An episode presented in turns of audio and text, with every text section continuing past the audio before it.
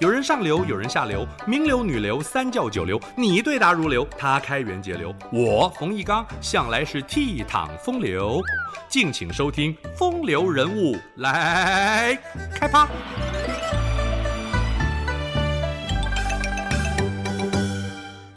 袁崇焕是明朝保卫国家、抵挡后金的最后一道防线，被称为明末长城。他所率领的关宁铁骑浴血奋战，取得宁锦大捷，可是他的结局却是受凌迟处死，百姓交相指责他是汉奸。这个书生英雄的忠贞日月可见，他的冤屈天地同悲。袁崇焕一死，大明王朝的败亡也就不远了。袁崇焕生于广东东莞。神宗万历年间中进士，朝中暮气沉沉，山海关外的女真族却是虎视眈眈。袁崇焕为人慷慨，有勇有谋，喜欢谈论军事。到了熹宗天启年间，他已经升任兵备检事，获准自行招募兵马，负责守卫山海关。之后又得到大臣左光斗、孙承宗等人的荐举。袁崇焕巡视辽东。对内安抚军民，对外整治边防，战备迎敌，而且军纪严明，颇获好评。自从女真族首领努尔哈赤建立后金政权，攻势锐不可挡，明朝军队只能防守自保。到了熹宗执政期间，辽东前线的宁远城危在旦夕，袁崇焕所率领的数千名铁骑形同孤军。就在危机四伏的情况下，努尔哈赤率领二十万大军来袭。当时左光斗被杀，孙承宗下台，长官要求撤退避难。袁崇焕誓死保卫宁远城，甚至以血书表明心志。全军上下士气高昂，决定奋战到底，寸土不让。明军十一门红夷大炮发炮猛击。敌军死伤无数，袁崇焕用棉絮、火药等材料自制简易火器，取名“万人敌”，可以近距离绞杀敌人，逼得努尔哈赤节节败退。袁崇焕在奋战中臂膀受伤，但是他指挥若定，带领众将士做殊死战，此役明军取得胜利，后金惨败撤退，努尔哈赤饮恨败亡，儿子皇太极。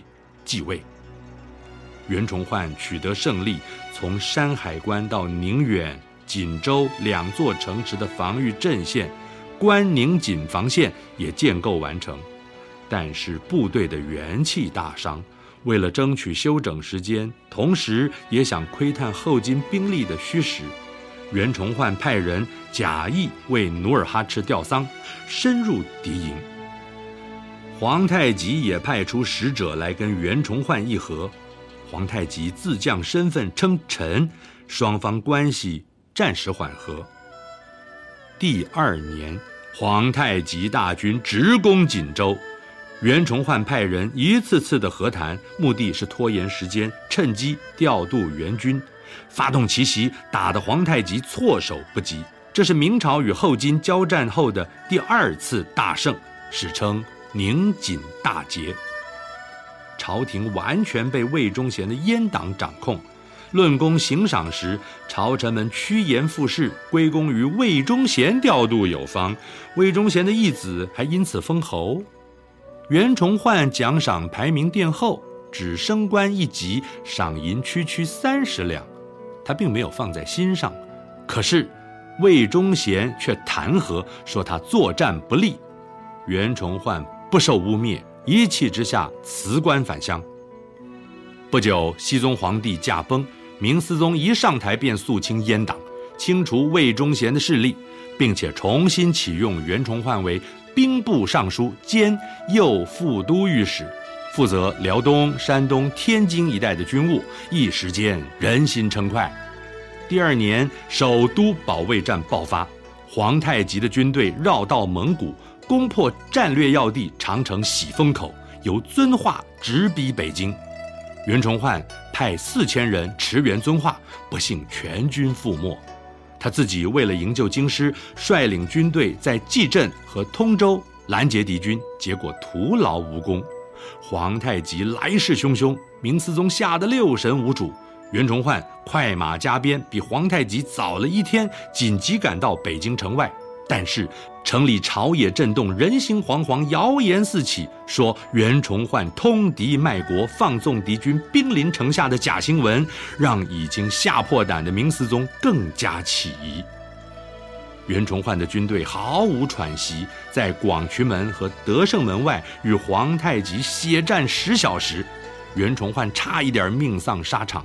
最后，皇太极战败，长叹一声：“哎，十五年来从未遇到如此强劲的对手。”个性多疑的明思宗已经容不下袁崇焕了，因为袁崇焕曾经许下五年收复辽东的承诺，心急如焚的皇帝希望立竿见影，把后金一网打尽。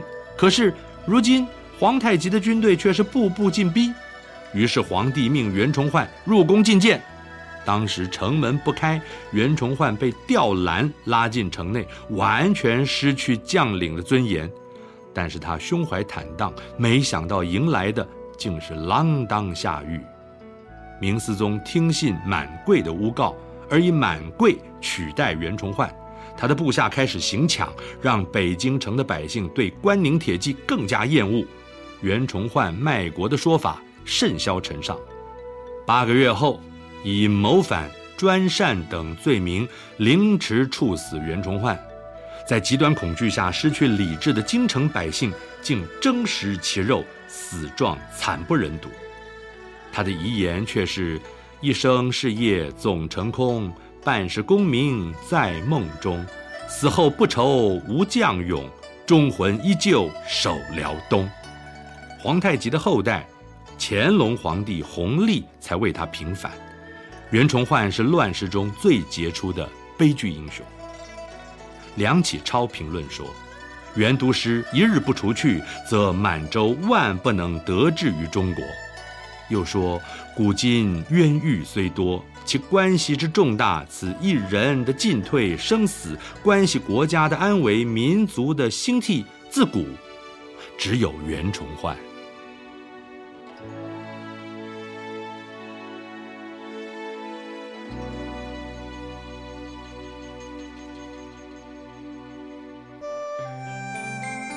以上风流人物来开趴，由中华文化永续发展基金会直播。